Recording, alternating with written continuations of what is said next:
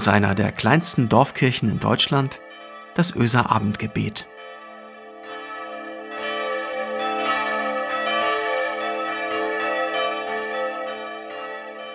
Herzlich willkommen zum Öser Abendgebet heute am Samstag, den 27. März. Mein Name ist Christiane Schuld, ich arbeite hier als Diakonin. Morgen ist Palmsonntag, der Sonntag vor Ostern. Jesus reitet auf einem Esel. Er kommt nach Jerusalem. Das letzte Mal ist es, dass er nach Jerusalem kommt. Die Menschen schnappen sich Zweige und winken ihm zu. Palmenzweige.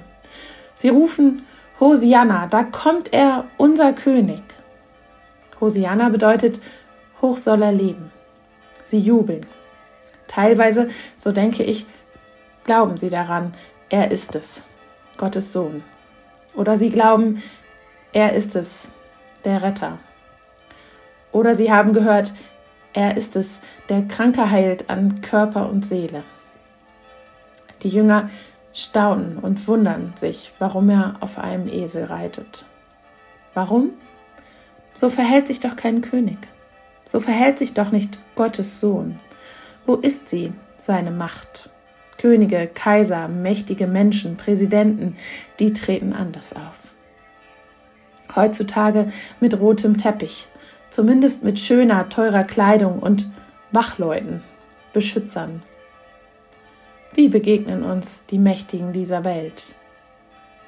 Vor allem für die meisten von uns begegnen sie weit weg.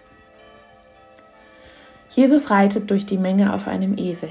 Da ist nichts Spektakuläres, nichts Glamouröses, nichts Königliches oder Heldenhaftes zu erkennen. Für die Jünger und Jüngerinnen damals jedenfalls nicht. Und für die Menschen in der Menge. Jetzt im Nachhinein, da erinnern wir uns an das Buch Sacharja, an den Propheten, der schon im Ersten Testament angekündigt hat, der Gottgesalbte kommt auf einem Esel.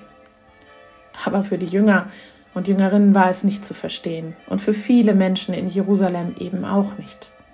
Sie hatten ja nicht das Wissen und die Geschichten, die wir heute kennen.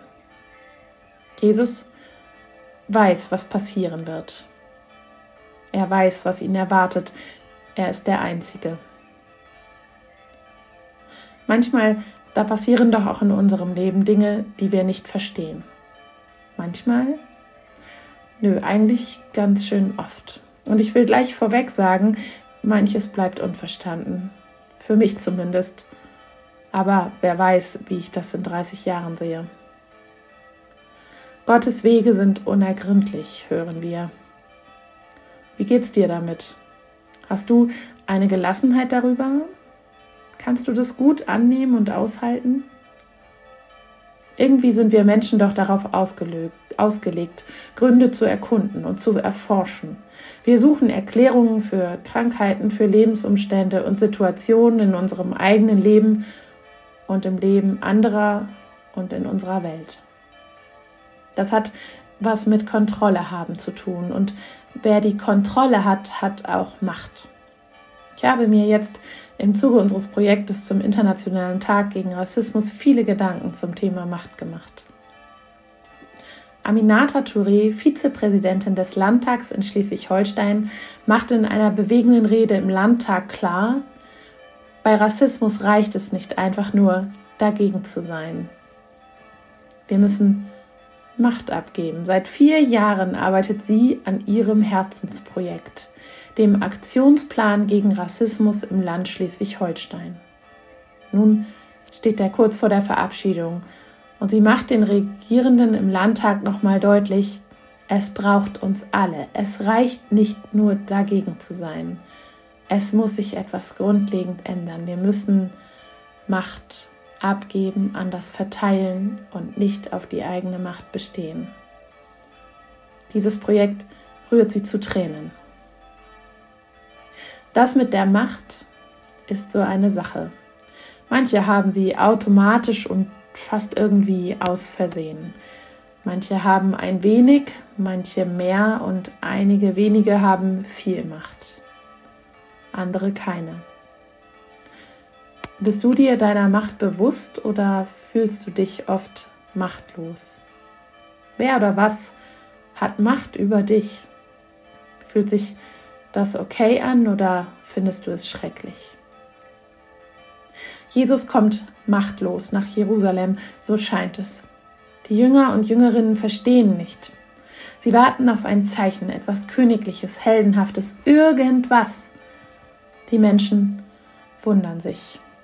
Warum nutzt er nicht, dass er Gottes Sohn ist? Warum nutzt er seine Macht nicht? Wie viele Menschen wohl noch in diesem Moment angefangen haben zu zweifeln? Ist er es wirklich?